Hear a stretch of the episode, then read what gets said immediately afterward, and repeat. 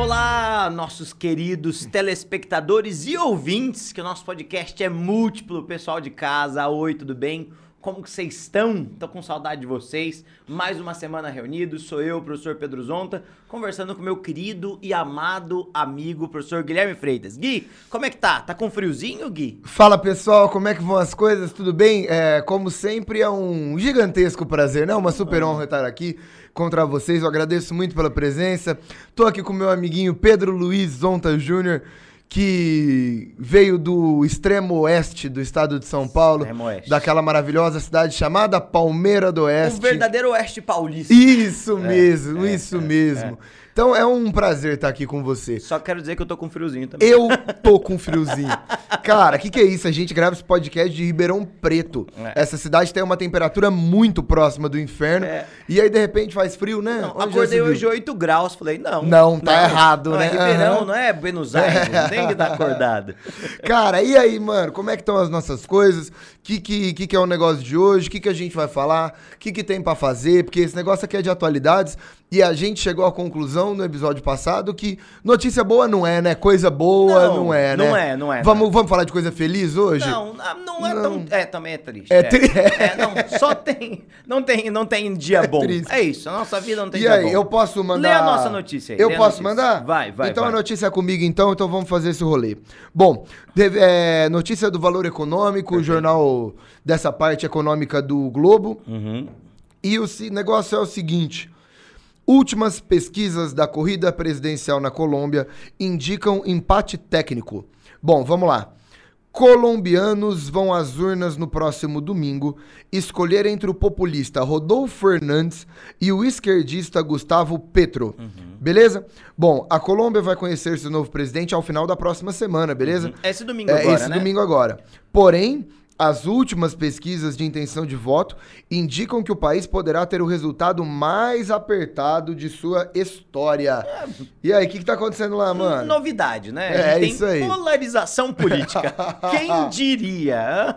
Entre um candidato da direita e um candidato da esquerda. Ah, que coisa inacreditável. O Parece mundo- que é só na Colômbia Não, que tem isso, né? os colombianos têm uma coisa engraçada na política deles, viu? Cara, e sabe o que que é legal do episódio de hoje? Realmente, pra Colômbia, isso é uma exceção, né? Exato, exato, que é muito curioso. É Bom, muito curioso. Nós temos esses dois candidatos, e aí, óbvio, né? É óbvio que, né, como especialistas de história da Colômbia, a gente é nada, mas a gente estudou bastante o tema pra gente conseguir falar desse nosso assunto. E aí, qual é a situação atual da Colômbia? Nós temos esses dois candidatos, o Rodolfo Fernandes e o Gustavo Petro. É, o Rodolfo Fernandes é um representante ah, daquilo que tem sido chamado de populismo de direita nos últimos anos, é uma espécie de self-made man colombiano, assim como o atual presidente da Colômbia, o Ivan Duque, tá? Os dois são empresários, os dois são engenheiros de formação, os dois têm grandes empresas. O Rodolfo Fernandes gosta de, gosta de ser chamado de engenheiro Rodolfo É, Fernandes. é, Ele é, e gosta. até fica legal, ele é engenheiro, Rodolfo Fernandes, tá? Que é justamente, é, e gosta inclusive de ser comparado com um Trump colombiano, óbvio, guardado as devidas proporções, tá? Ahn, e esse cara é um cara que tem, que fez uma campanha inteira bastante baseada nessa ideia de ser uma imagem, de falar várias coisas, de ser esse cara que tem um, um- um jogo de corpo direto com a política, que representa algo que está fora da política tradicional colombiana. A gente já já vai falar um pouquinho sobre política tradicional colombiana. Perfeito. E o principal opositor dele, que a gente está em segundo turno, é o Gustavo Petro, que é um político da esquerda. E a gente vai conversar logo menos que a esquerda na Colômbia é, tem um histórico de dificuldade de chegar assim, né, Gui? Tão, tão à frente. É, o Gustavo Petro é um político de carreira na Colômbia, é importante destacar isso. Já foi senador pela Colômbia, já foi prefeito da cidade de Bogotá, fez um excelente trabalho localmente, é um grande crítico de um modelo muito liberal, é um cara com características majoritariamente intervencionista, e ambos têm elementos muito curiosos em relação à política, tá? É, quando a gente pensa Colômbia, e- Colômbia hoje, um dos temas muito importantes, né, Gui, é a questão da fronteira Colômbia-Venezuela. E a gente vai ver que isso é um problema desde a origem da Colômbia, basicamente. É, e os dois discordam da maneira com a qual Ivan Duque guia a sua política fronteiriça. Uhum. Para os dois, deve haver uma aproximação maior entre Colômbia e o governo venezuelano, tem que ter uma negociação, afinal de contas, existe uma tensão muito grande de venezuelanos que vão para Colômbia, né? No Brasil tem essa ideia de que muitos venezuelanos vêm ao Brasil.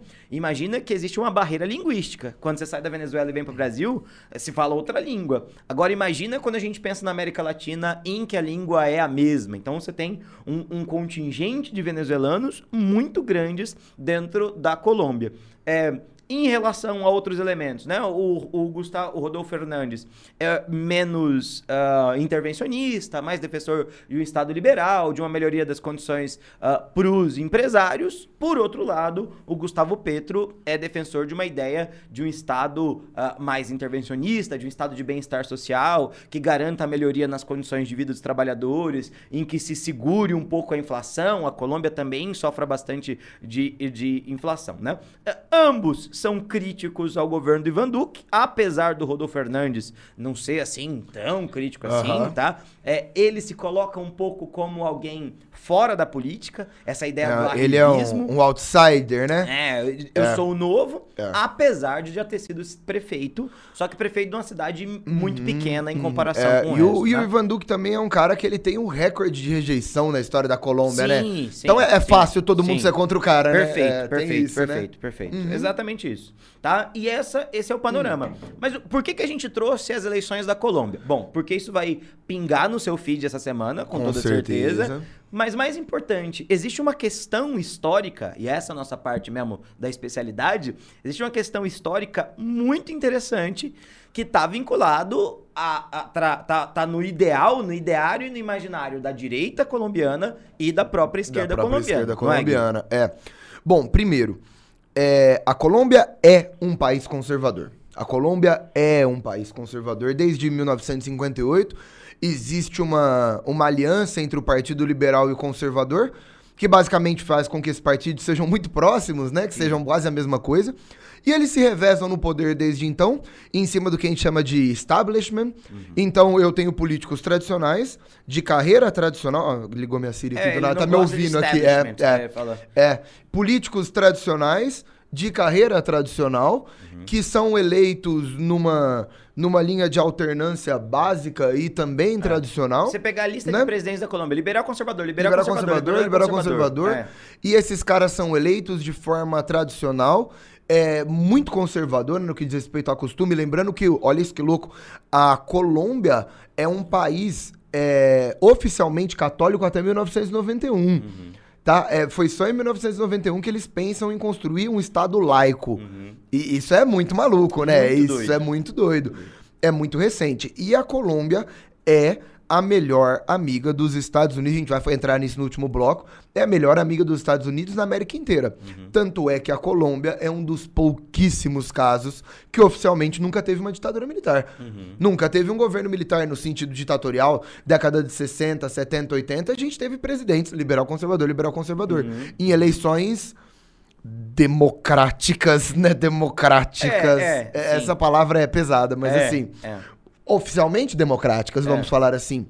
E isso faz com que a Colômbia carregue uma dificuldade nessa linha outsider. Muita dificuldade. É, o Uribe, que é um três presentes atrás, ele é considerado um outsider, ele é considerado um cara de fora da política. Agora, Rodolfo Fernandes, ele entra nessa mesma linha de um empresário que luta contra a corrupção, né? Essa linha anticorrupção, Pedro, é uma bandeira muito famosa de outsiders, né? De Sim. empresários que entram na política. Sim, sim. Todos eles, todos que vêm da iniciativa privada, eles carregam, né, a, a voz da moral contra a corrupção. É, né? engraçado que só existe corrupção na interação entre Estado e iniciativa privada. Mas a galera da Ok, iniciativa né? privada é é contra a corrupção. Cara, total. Totalmente faz sentido. E aí entra talvez a, a principal coisa dessa eleição, o principal caso dessa eleição e o principal caso da Colômbia hoje. Temos um candidato que tá lá em cima, que venceu em primeiro lugar no primeiro turno. Agora, como a gente leu na notícia, tá, tá em empate técnico, mas sempre esteve na frente, que é Gustavo Petro, que é um cara abertamente de esquerda. Uhum. Isso nunca aconteceu na Colômbia. Primeiro, de novo, a Colômbia é um país extremamente conservador e a Colômbia está ligado a pautas conservadoras e capitalistas, ok? A história da Colômbia é uma história que eles têm muito, muito orgulho da, da linha democrática, da linha capitalista, das suas empresas privadas. A Colômbia é um país muito ligado a um conservadorismo religioso e moral. E isso cria todo esse medo e todo esse sentimento anticorrupção. E o principal, a história da esquerda da Colômbia é uma história muito associada a grupos guerrilheiros que entraram nas selvas ou lá na região dos Andes, na Colômbia, e formaram grupos auto-intitulados socialistas, marxistas, leninistas, e que visam tomar o poder numa linha muito próxima do que aconteceu em Cuba. Sim, muito próxima. Muito Isso é próxima. importante. E por isso a esquerda na Colômbia, mais do que em qualquer lugar, é associado a uma revolução e ao comunismo É. que vai tomar sua casa. Sabe esse medo tradicional que a gente sempre fala no Brasil de, de, de, um, de uma linha comunista, do cara aqui de Sim. esquerda que vai, meu Deus do céu, Colômbia, Venezuela. Essa linha na Colômbia. Cuba, Venezuela, É, Cuba, desculpa. Venezuela. É, essa linha na Colômbia é muito forte. Por quê? Porque você vai ter grupos que verdadeiramente estão associados a isso. E que, pior ainda, se associaram à questão do narcotráfico. Exato. E então, mais do que nunca, lá o medo da esquerda é muito grande, né? O medo da esquerda é muito grande. E o Gustavo Petro, ele tem um passado guerrilheiro. É, e existe essa associação de esquerda e narcotráfico. Apesar da direita também ser narcotraficante, tá? Exato. É, aliás, é, é. aliás, na história da Colômbia é difícil fugir disso, né? Exato, É- é, exato, difícil. exato. O, a base é: foram, criados, foram criadas guerrilhas comunistas que, para conseguir levantamento e financiamento do grupo, se associaram ao narcotráfico. E aí surgiram é, milícias de extrema-direita anticomunistas que também precisavam levantar dinheiro. Adivinha com quem que eles se associaram? Eu acho que é com o narcotráfico. ah, que coisa incrível. Bom, Cara. esse é o, esse é o, esse é o, o Demais, panorama né? geral desse programa. Então, veja, de certa maneira, é um programa que tem um sentido, no mínimo, curioso. No mínimo curioso. É? E é isso. É impossível pensar na história da Colômbia sem associar com a questão do narcotráfico. Chegamos a ter, e isso é importante, 90% da cocaína do planeta Terra sendo cocaína de origem colombiana. Atualmente Cara, são só 50%. Alto- só 50 então Só, tá tranquilo só, então. tá tudo bem. Cara, 90% da cocaína do planeta é colombi já foi colombiana e hoje metade é colombiana. Ou seja, não tem como pensar na história da Colômbia sem colocar a brincadeira do narcotráfico aí no meio. Sim, sim. Então vamos pra parte histórica e vamos tentar desvendar o que, que tá acontecendo nesse país aí? Bora organizar essa bagunça. Bora organizar essa bagunça. Então vamos pra nossa primeira vinheta pra entrar na nossa parte histórica. Solta aí pra nós. Bom, é, Pedrinho, pensar na história da Colômbia, então, acima de tudo, é pensar numa história republicana, numa história conservadora e principalmente numa história muito violenta, né? Muito violenta. De muita morte, de muito assassinato. Tanto é que a gente vai falar daqui a pouco que quando foi assinado um tratado de paz com as Farc, saiu um Nobel da Paz ali. Sim, sim. Porque é uma história de uma das guerras mais longas e violentas, né, do mundo. Sim, sim. Mano, como começou essa história aí? Qual é que é? Cara, é, antes da gente começar, eu quero deixar alguns elementos muito claros, né? Eu sempre brinco que quando a gente estuda a história da América Latina, a maneira mais interessante da gente pensar a história da América Latina, ou entender a história da América Latina, é comparar com a história do Brasil. Perfeito. Sempre, né? América Portuguesa e É, América Espanhola, né? exato, exato. Aham. Porque você conhece a história do Brasil. né? O que, o que a gente conhece de verdade é a história do Brasil. E essa outra história, às vezes, parece muito alienígena pra gente, sabe? Porque é completamente estranha. O que, que é interessantíssimo a gente pensar, e isso é uma coisa que você acabou de colocar na sua fala. A história da Colômbia é uma história republicana. Quando a gente pensa em história do Brasil, aquilo que funda a nação brasileira é um império. E nesse império eu tenho um poder que já era centralizador antes da independência, que mantém um centralismo político, uma centralização política, melhor, durante 60 anos, né? E o que, que é essa centralização política? Quem toma as decisões é a capital, no caso Rio de Janeiro, através da figura do imperador, o restante da nação obedece. Tem revolta? Revolta pra caramba. Muita revolta, Mas o que, que o é. governo central faz com essas revoltas? Debela essas revoltas. E o que, que as pessoas podem falar? Falam, não, eu sou contra essas revoltas. Mas, mano, é um império. Você obedece ao imperador. Numa república, se você reprime uma revolta, o que acontece com aquele que é reprimido? Fala, mano, vou fundar minha própria república. E essa é a história da Colômbia, basicamente. Bom, a Colômbia está diretamente vinculada com o início da independência da América Latina. A gente costuma dizer que a independência da Colômbia se estabelece lá no 1821. Está diretamente vinculada com o nosso famosíssimo Simão Bolívar. É, junto com Simão Bolívar, um cara que faz a independência da Colômbia, é um cara chamado Francisco de Paula Santander. Então, Santander e Bolívar são os líderes da independência colombiana. Na época, a Colômbia fazia parte da chamada é, é, do vice-reino de Nova Granada, e o vice-reino de Nova Granada era formado por Colômbia, Venezuela, Panamá e Equador. Então, é muito maior do que a nossa Colômbia de hoje. Quando eles fazem independência em 1821, essa, esse vice-reino de Nova Granada, que era uma divisão administrativa espanhola, expulsa os espanhóis. Essa região é uma região riquíssima, né, Gui? Muito vinculada com, com portos de exportação direto para a Espanha e tudo mais. E aí se funda a chamada Gran Colômbia. Só que problema da Gran Colômbia, o problema de coesão interna. A gente está falando de, daquilo que vai virar quatro países, justamente porque a gente tem quatro regiões diversas, com pensamentos diversos, com funções econômicas diversas. Tem regiões mais portuárias, tem regiões mais comerciais, tem regiões mais agrícolas, tem regiões mais extrativistas.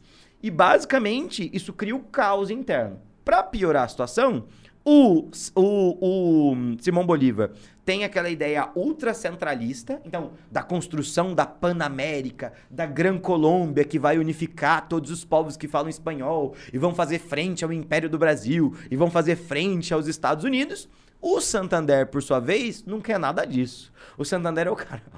Não vai dar certo isso, Bolívar. Vamos deixar o federalismo crescer. Vamos deixar cada província se gerar. A gente cria uma república em que o centro não é importante, mas que cada um dos elementos funcionem como elementos republicanos.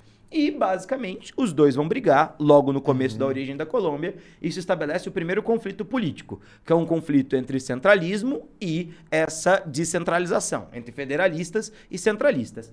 O que é interessante, a história da América Latina inteira, o primeiro confronto de ideias é esse. E qual vence? O que tiver mais força militar. Porque não tem, de novo, uma pessoa para falar, não, eu comando. O Simão Bolívar é o grande herói da independência, mas o cara não pode usar o excesso de força para tentar comandar a galera, beleza?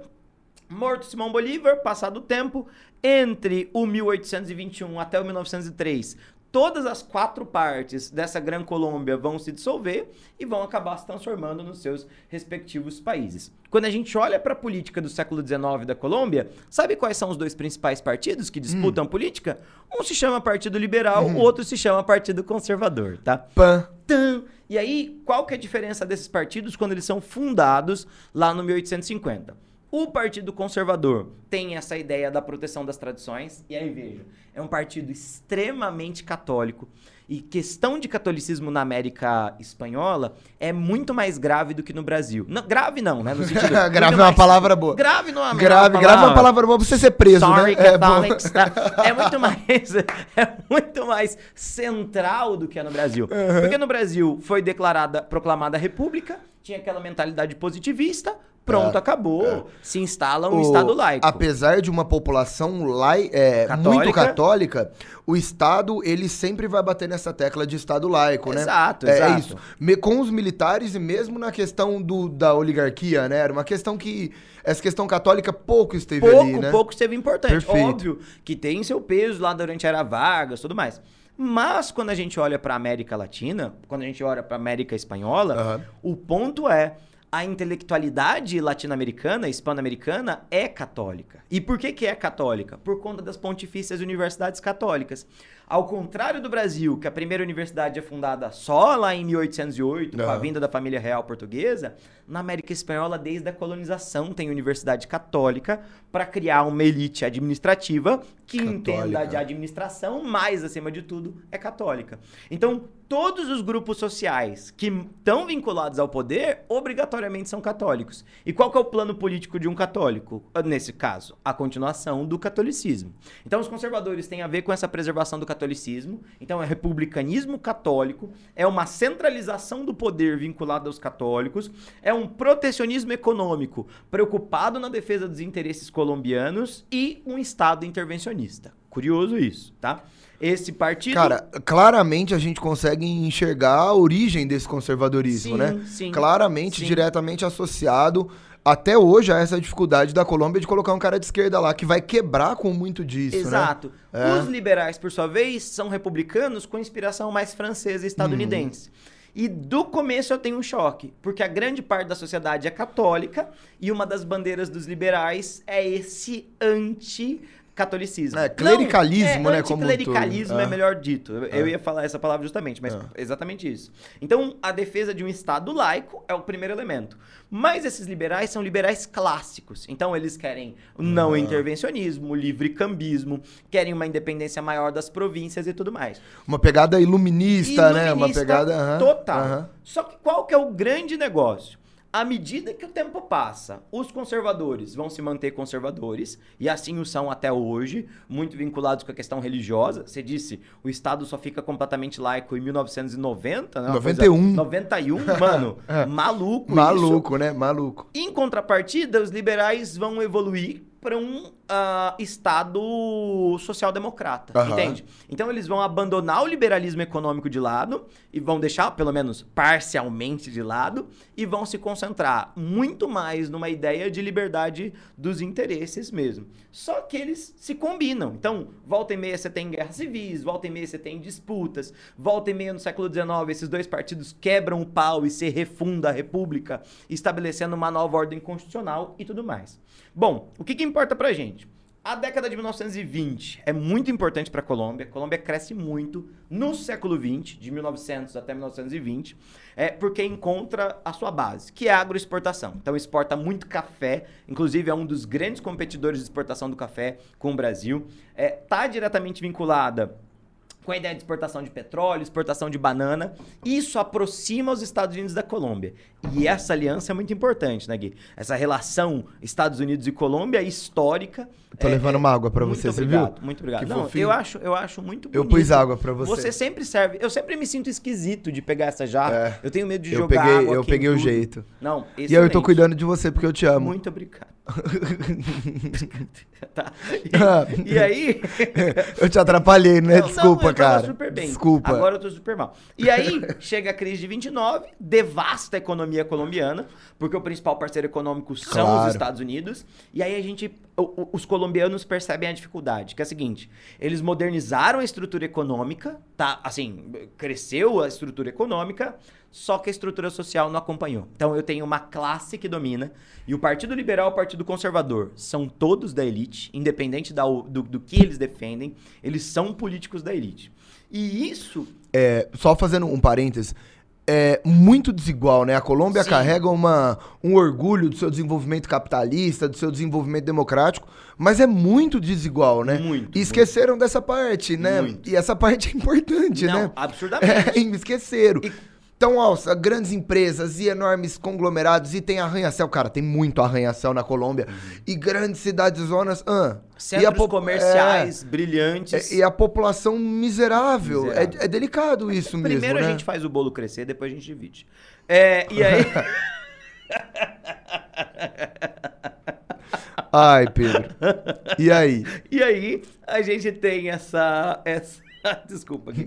A gente tem essa, esse crescimento econômico, não vai acompanhar essa ideia do desenvolvimento social, obviamente. Na década de 1940, a gente tem um político que vai ser muito famoso, que é o, o Jorge, né? Jorge Eliezer Gaitán, que cria esse movimento de defesa dos interesses dos trabalhadores. Ele é um cara vinculado ao Partido Liberal, e nesse momento o Partido Liberal tem uma aliança com os socialistas, tá? Então ele já ele carrega um pouco dessa pegada trabalhista aí, né? Exatamente. Que nessa, nessa guinada populista. Tem quem diga que o populismo colombiano chama-se gaitanismo. Entendi. Igual o varguismo no Entendi. Brasil, na Colômbia seria esse gaitã. Só que E é o rolê? aí, e aí vai dar super certo o Vai governo dar dele. quase super certo. Por quê? Porque primeiro que ele não foi eleito, então ele concorre com os conservadores e os conservadores ganham, os liberais perdem. E um belo dia ele tava passeando na praça no centro, quase ganhou a eleição, ficou ali, ó, quase 50%, tomou uma facada. Tomou uma facada, o Gaetan é assassinado, e isso vai iniciar um negócio que é chamado Bogotaço, que é uma guerra civil. A verdade é essa.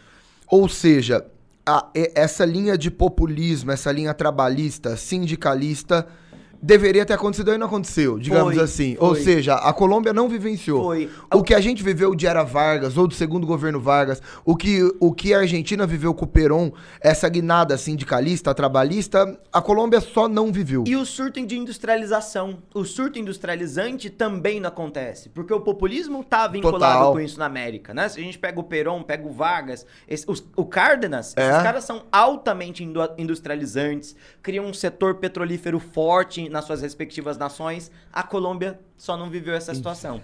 E vamos lembrar que os Estados Unidos está agindo diretamente dos Estados Unidos na, na Colômbia para impedir isso, tá? Tanto que é os Estados Unidos força a independência do Panamá, que pertencia à Colômbia, e os colombianos, beleza, continua sendo nosso Aham. parceirão econômico.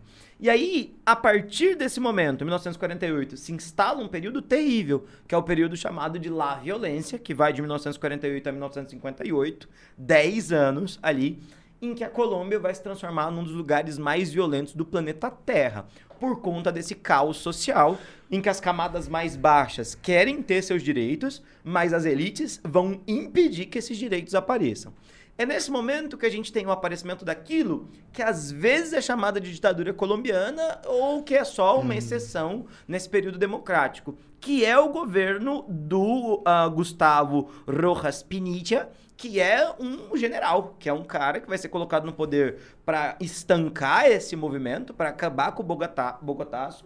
E ele declara estado de sítio e durante todo o período que ele governa, ele governa sob estado de sítio, impedindo que qualquer grupo se movimente contra o governo, inclusive a esquerda. Qual é a solução? Se eu não posso ocupar as vias normais, forma-se nesse momento uma guerrilha primeiro de cunho liberal, veja 1950, a década, 1954, o que, que começou em Cuba até 59, uma guerrilha que leva a Revolução Cubana, e essa guerrilha se instala no meio da selva amazônica e começa a lutar contra o governo do Pinilla, e esse modelo acaba dando certo, porque os guerrilheiros sobrevivem e o governo Peniche acaba, caindo. caindo. Mas temos aqui um precedente que vai acabar levando justamente à formação das guerrilhas. É isso aí. Bom, é. Louco, né? Não, uma loucura. Louco, né? Uma loucura. Bom, vamos lá então. O que, que acontece? Estamos em uma, em uma situação em que a Colômbia passa por um clima de 10 anos de, de guerra civil, basicamente, de muita violência, e a gente já adiantou, né? Depois desse processo, a gente vai ter toda a guerra contra as guerrilhas. Isso já fez a Colômbia ser chamada de capital mundial, né? De país, né? Como capital mundial do assassinato. Olha, olha a seriedade do que está acontecendo com a Colômbia. Bom, o que, que vai acontecer? Em 1958, a Colômbia sai desse clima de lá violência, sai dessa questão de guerra civil, mas nós temos um problema. Guerrilhas foram instaladas dentro da Colômbia, nas planícies, nas margens da Cordilheira dos Andes e nas selvas amazônicas, como você falou, que estão principalmente na região sudeste tá, da Colômbia. E essas guerrilhas possuem uma inclinação marxista-leninista, se, insp- se inspiram, se espelham e têm uma influência que vem diretamente da União Soviética, mas a grande inspiração próxima está nas guerrilhas formadas por Fidel Castro e Ernesto Che Guevara. Bom, é, essas guerrilhas em 64 se organizam principalmente como né, as Forças Armadas Revolucionárias da Colômbia, que aí nós vamos chamar agora de FARC. E aí tem gente que chama de Forças, é, de Forças Armadas Revolucionárias da Colômbia, tracinho Exército Popular. Então tem gente que coloca um tracinho EP. Então pode ser FARC ou FARC EP, por conta do Exército Popular. E pouco tempo depois é formado também o Exército de Libertação Nacional, ELN. São os dois grupos, tá? FARC e ELN. São dois grupos que, aliás, a, a grande parte da história foram aliados, vivem se matando de vez em quando, vive dando problema entre os próprios grupos socialistas, guerrilheiros, mas, no geral, é, as FARC e o Exército de Libertação Nacional tendem a ser parceiros, tendem a ser amigos na história da Colômbia. E esses dois grupos pretendem aplicar um golpe, fazer um processo revolucionário e instalar um governo socialista dentro da Colômbia, de novo, com muita inspiração cubana. E aí, o que que acontece? Pedro, lembra que a gente tem a briga o tempo inteiro, que seria o exército, né? De um lado, o exército é, o, o exército guerrilheiro, as guerrilhas de um lado, socialistas, contra o governo. E esse governo, como você muito bem disse, diz respeito a uma alternância entre liberais e conservadores. Sim. Tudo bem? Sim. Gente, o que, que vai acontecer? O medo do golpe comunista se torna muito maior e aproxima liberais e conservadores. A história da Colômbia pós 58, pós o período da lá violência, é uma história de aliança entre conservadores e liberais contra as guerrilhas comunistas. É por isso que vira, a gente estava falando, o establishment. É por isso que viram políticos tradicionais que, na verdade, não carregam tantas divergências assim entre liberais e conservadores, cara, porque esses caras só querem evitar a guerrilha nos, poder, É, no- a- nos poderes políticos da A Colômbia. presença dessa esquerda, que a gente pode chamar de uma extrema esquerda, Aham, que é uma esquerda aham. guerrilheira, puxa os políticos pro centro. Né? Exato, É exato. exato. E aí a gente tem um centrismo. E a gente tem um inimigo em comum, né? Exato, Aconteça o que acontecer, a história, a história política da Colômbia entre 1958 até hoje, até hoje, não tem como fugir da questão das guerrilhas e dessa guerra civil. Certo? Então é completamente impossível falar de qualquer campanha presidencial, de qualquer história de qualquer presidente de 58 até hoje, sem falar na questão do que, que ele pensa com relação às guerrilhas, qual que é a ideia. Tem presidente que é afim de atacar e matar todo mundo, tem presidente que vai ser a favor de um acordo de paz, tem presidente que. etc, etc, etc. Mas é impossível pensar na história da Colômbia de 58 até hoje sem colocar a discussão das guerrilhas lá. Beleza? Bom, primeiro ponto. Então nós temos as FARC, Forças Armadas Revolucionárias da Colômbia, e ELN, o Exército de Libertação Nacional. Beleza? Certo? Qual que é o lance? O governo, na década de 60, tentou combater essa galera, tentou combater essa galera, fez de tudo e botou o Exército Nacional e fez de tudo que podia fazer e tentou e tentou e tentou, só que essas guerrilhas cresceram muito. Lembrando que a década de 60 é uma década frutífera para o socialismo na América Latina. Sim. Resultado, União ah. Soviética forte, Cuba forte. Total, é um Estados período- Unidos reforçando. né? Exatamente. O, o outro lado.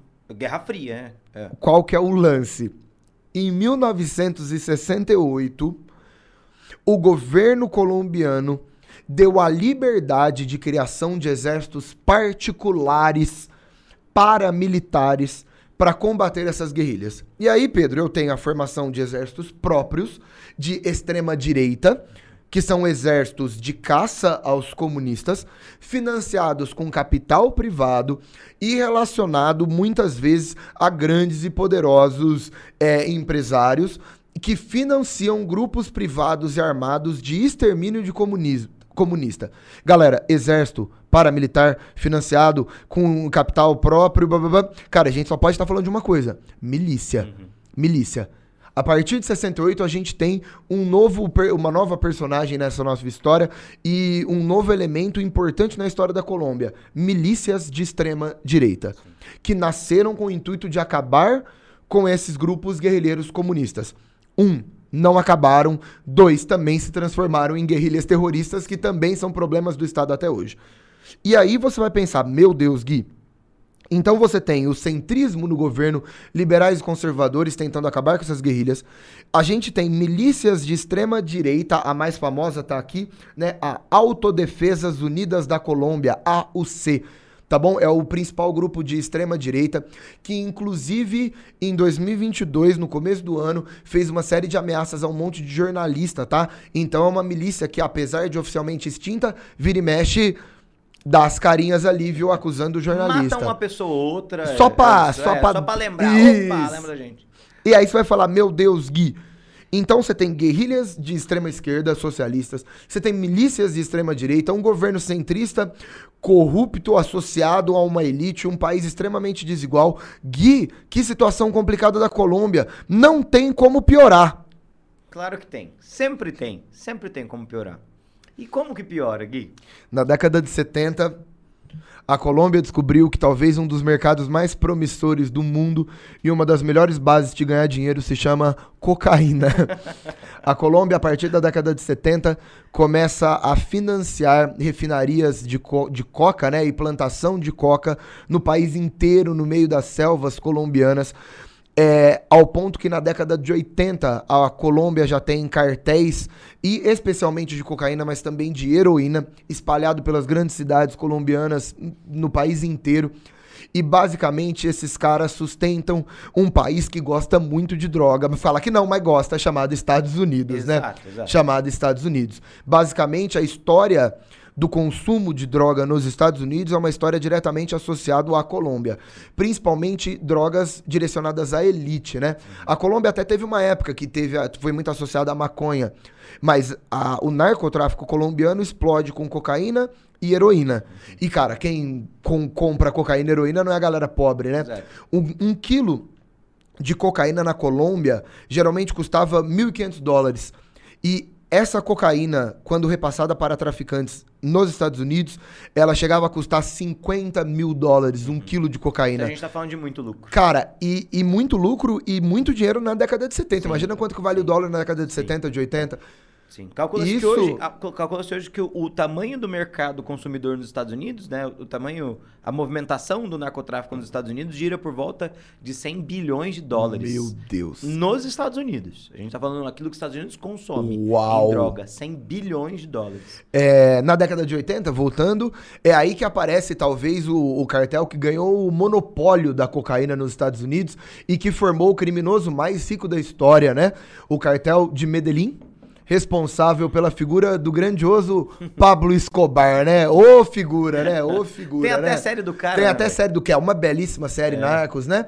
É, conhecido como o criminoso mais rico da história. Até agora. Até agora.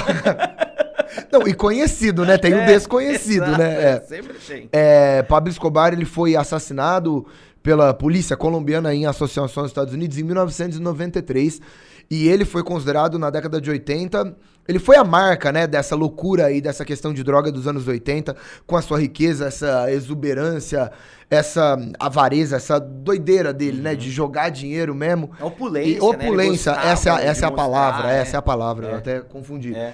E o Pablo Escobar, ele representa muito bem o que foi o cartel de Medellín, o que foi a questão do narcotráfico dentro da Colômbia. Bom, o que que acontece? Por conta deste fator, por conta dessa situação, a gente tem um problema sério na Colômbia. Muito, muito, muito, muito sério.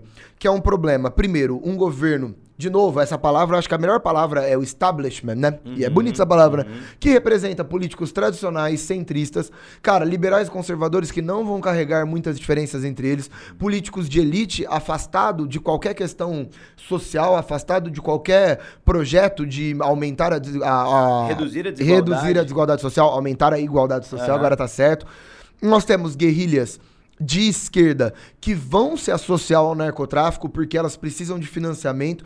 Então as Farc vai trabalhar com proteção do narcotráfico, vai trabalhar com sequestro de pessoas, vai trabalhar com um monte de processo associado ao narcotráfico.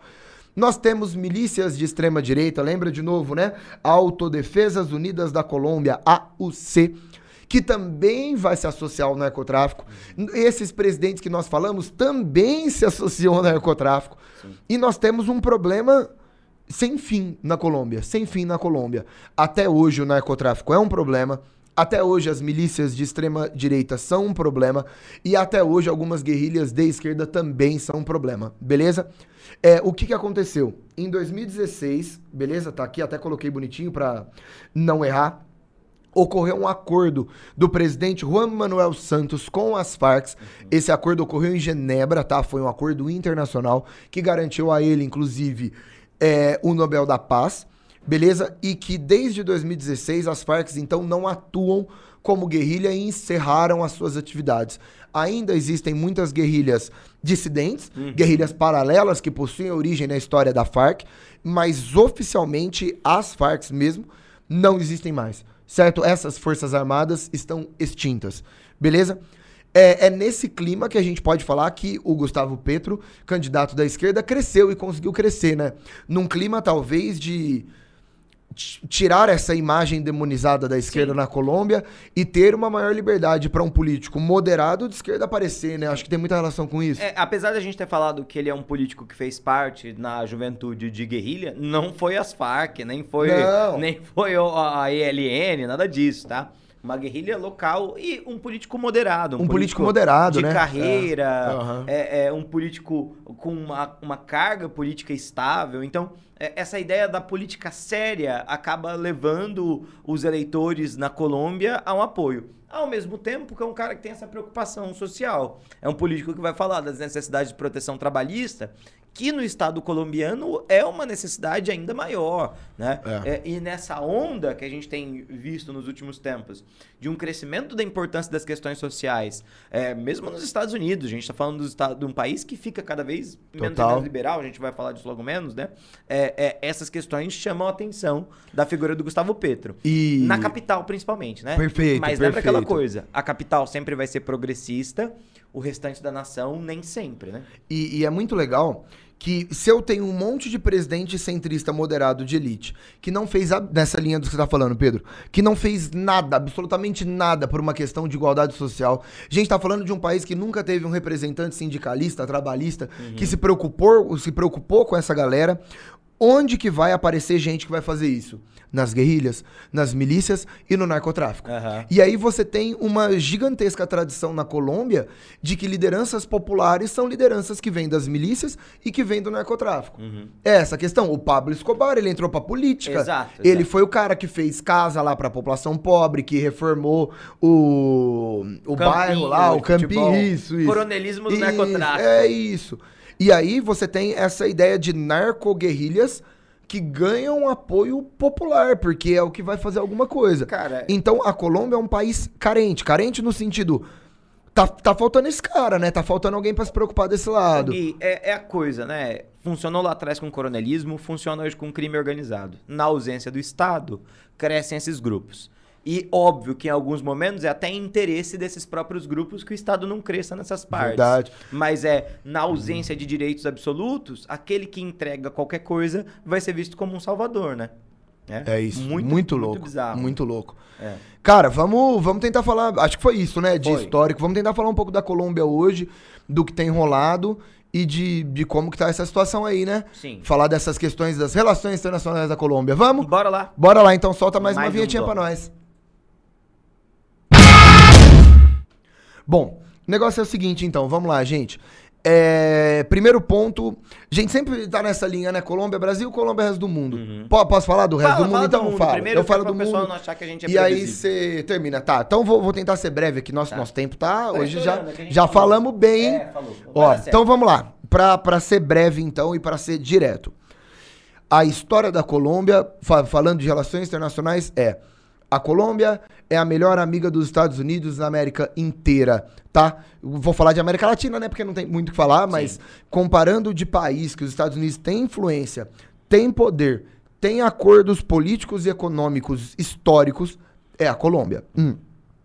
A Colômbia é, tem uma relação muito próxima com o governo dos Estados Unidos e tem uma relação próxima com a população, porque, de novo, a cocaína que a galera chega lá vem da Colômbia. Então a Colômbia tem uma importância legal e ilegal, ilegal. e ilegal na história dos Estados Unidos, tá? Só que isso é um problema, porque o governo estadunidense, ele tem uma, pelo menos ele se coloca como uma base antidrogas muito séria e de combate ao tráfico e à utilização dessas substâncias dentro dos Estados Unidos. Em 1999, com, já com o presidente Bill Clinton, foi assinado o Plano Colômbia. O Plano Colômbia é o maior plano de investimento que os Estados Unidos vai fazer para algum lugar na América, beleza? Que é um plano que chegou até mandar 2 bilhões de dólares numa só tacada para a Colômbia, com o intuito de combater a questão das drogas, tá? Originalmente, o Plano Colômbia, gente, ele tinha um objetivo que os Estados Unidos investiria na infraestrutura colombiana. Então a ideia era melhorar a questão da Colômbia, acabar com a miséria, acabar com a pobreza, que nada, não demora muito tempo para ser um plano exclusivamente focado em acabar com o narcotráfico. Primeiro, não funcionou e segundo, gerou efeitos devastadores, tá? A presença do exército estadunidense, a galera fala muito, isso é muito curioso, do tanto de, de agrotóxico que jogaram, desfoliante que jogaram para tentar acabar com a plantação, que ferrou o solo colombiano. Então hoje o solo colombiano é um solo completamente atacado por isso e completamente fraco por conta disso. E esse projeto ele continuou até 2016, quando teve o acordo com as Farc, beleza? Em 2016 o presidente Barack Obama ele fez uma nova organização e aí o, o programa agora chama Programa Paz Colômbia que é um programa que o Barack Obama vai mandar 500 milhões de dólares para a Colômbia. Vai ter também todo um projeto de investimento, de ajudar a Colômbia. E aí o Obama vai tentar ir numa parte mais social e menos de briga com, a, com, a, com o narcotráfico. É, os índices de desigualdade social na Colômbia não necessariamente melhoraram. Mas, de novo, a história da Colômbia é uma história de proximidade com os Estados Unidos. Você vai falar, nossa, entendi, então é sempre associar isso. Mais ou menos. Porque em 2019 a Colômbia, adivinha, Pedro? Adivinha, Pedro? Se aproximou e fechou um monte de acordo comercial e ficou melhor amiga de quem? Da China. Da China. Ah. Da China. Em 2019, China e Colômbia fecharam o maior acordo comercial entre os dois países na história e um dos maiores, tá? É, da América Latina, em que a China vai investir na infraestrutura colombiana, todo mundo vai nessa enquanto a Colômbia exportaria commodities, frutas para a China. Principalmente abacate e banana. Olha só, a China quer abacate e quer banana. Curioso. É o que todo e, mundo come, né? É, e, Dá pra fazer vitamina. Isso, isso. É. E abacate e banana tem uns bons, né, na Colômbia. Tem, tem. Então a Colômbia vai começar a mandar esses produtos primários para a China e receber investimento da China em infraestrutura. Curioso, né? Porque falar do país que é melhor amigo dos Estados Unidos pode gerar um probleminha aí no futuro, né? Pode gerar um ciúminho, no mínimo, é né? a história da, da China na América Latina, é né? Se aproximar da América Latina. Beleza, Pedrinho. E com o Brasil, como é que tá a situação? Com o Brasil, três elementos fundamentais pra gente ser rápido, ligeiro e certeiro. Primeiro elemento, fronteira grande, 1.600 quilômetros de fronteira entre Brasil e Colômbia. Segundo elemento que está diretamente vinculado com fronteira, quase tudo isso de floresta amazônica. Então a gente tem é, elementos uh, amazônicos em comum, de floresta em comum, uma, uma, uma fronteira extremamente porosa, então tem muita vinda, inclusive em tempos de ataque maior dessas de, de guerrilhas, principalmente as guerrilhas de floresta, adentrarem em território brasileiro, tanto que na década de 1920 o exército brasileiro patrulhou mais ativamente essa região contra essas entradas, tá, é, é, dessa, dessa região, e o último elemento interessantíssimo, Brasil e Colômbia são muito são próximos, são países com grande parceria econômica. O vigésimo maior parceiro econômico do Brasil é a Colômbia e as nossas exportações para a Colômbia estão diretamente vinculadas com produtos industrializados, principalmente automotivos e linha branca, assim como a relação Brasil-Argentina, Brasil-Uruguai e tudo mais. Tá? Então, no geral, o Brasil a gente não fala como uma potência industrial, mas, mas localmente em relação à América Latina, sim. O que talvez não seja nem interessante é a aliança Colômbia e China, né? Porque de quem que os colombianos vão comprar a indústria branca? é, é exatamente, né? perfeito. Mas é isso, essas são as nossas ideias principais. Maravilha. É isso. Lindo, hein? Lindo, hein? Cara, bom, Passamos pelo histórico, falamos das eleições, aliás, eleições então domingo agora, né? Pensando na publicação desse podcast, e acompanharemos ansiosos e curiosos, né? Vamos ver o que, que vira. Sim, sim. É, e a gente troca essa ideia. E Falamos sobre as relações diplomáticas internacionais da Colômbia. O histórico, foi legal a parte do histórico, foi, hein? Toda da independência, a treta, a guerra é. civil, a questão das guerrilhas até hoje. E, e, essa questão, Interessante. essa questão lateral, cara. A gente falou de Venezuela, falou de Brasil, falou dos Estados Unidos, falou de China. Legal, muito, muito bom, muito bom. Pedrinho, gostei. Acho que fechamos. Vamos para o nosso último bloco para dar uma rápida passada nas notícias da semana e notícias que, de novo, né, a gente fala para todo mundo que está acompanhando a gente no YouTube, no Spotify, é, nesse podcast de atualidades. Antes de tudo, aqui no Coruja Sabe, é um podcast para vestibulando. Uhum. Então a gente sempre tenta dar uma passada para ver como é que tá a situação aí no mundo, pro vestibulando se ligar e tentar se informar melhor sobre o que tá acontecendo por aí. Uhum. Vamos pro último bloco então? Bora lá. Bora lá. Pedrinho, negócio seguinte, aquele esquema não eh, quatro notícias, eu leio duas, você lê duas. Perfeito. E Posso a gente começar? comenta? Você pode, claro Começo. que você pode. Já que a gente tá falando de Amazônia, como o caso Dom e Bruno impacta a imagem ambiental do Brasil na mídia internacional. A imprensa internacional acompanha cada passo das buscas. Nossa, que difícil, né, cara? É. É, Dom Phillips do The Guardian, jornal britânico, veio para cá, estava elaborando uma obra, um livro e nessa busca por, por relatos e por entrevistas, ele e o corpo do ativista brasileiro sumiram na Amazônia. Uhum. É, a família dele, na Inglaterra, já declarou que encontraram os corpos, né? Eles foram assassinados. Até, até o momento da gravação, É, o Brasil ainda não confirmou isso, mas acho que deve ser rápido, né? Que deve acontecer. Então, imagino que em breve a gente tenha essa a confirmação. Muito triste, né? Mais uma, mais uma guinada, mais um número aí para nossa história do Brasil, que é um dos países que mais persegue e busca assassinar defensores de questões ambientais.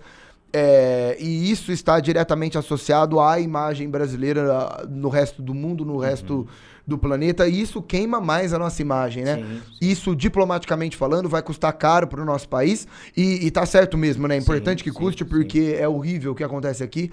É um país perigoso para quem defende o meio ambiente e é um país que todo mundo que defende o meio ambiente sabe que se vier para cá corre risco de vida, corre risco de vida. Então uma notícia triste, uma situação complicada e que deve trazer pra gente problemas diplomáticos e com razão de novo, porque é muito absurdo que essa terra seja uma terra tão perigosa para uma galera que quer defender meio ambiente, né? É absurdo. Então, é, esse ponto vale a pena ficar, ficar de olho. Posso ler a minha? Vai lá, vai lá. É, notícia da Folha. Tensão entre muçulmanos e hindus cresce na Índia e governo local demole casas de ativistas.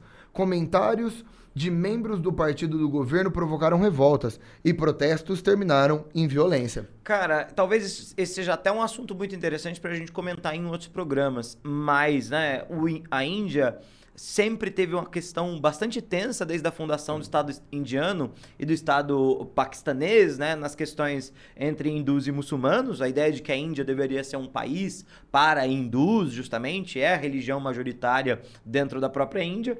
E o atual presidente da Índia, o Modi, é um cara que está muito vinculado com o nacionalismo hindu, principalmente. E nesse nacionalismo hindu, as comunidades hindus crescem, né, ganham destaque na política, as comunidades muçulmanas não.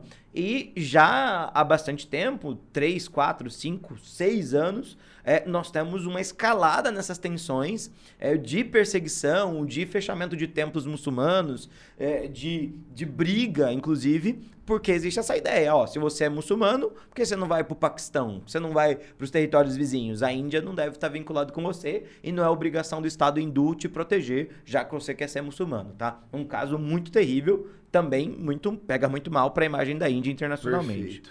E a última notícia né, para você, Guigui, é justamente Vamos meu lá. celular deu uma travadinha. É, Biden aí, pede a empresários na cúpula das Américas que enterrem o neoliberalismo. Olha só, bom. É, em Los Angeles, do dia 6 ao dia 10 de junho de 2022, e vale a pena dar uma passada por isso, tá?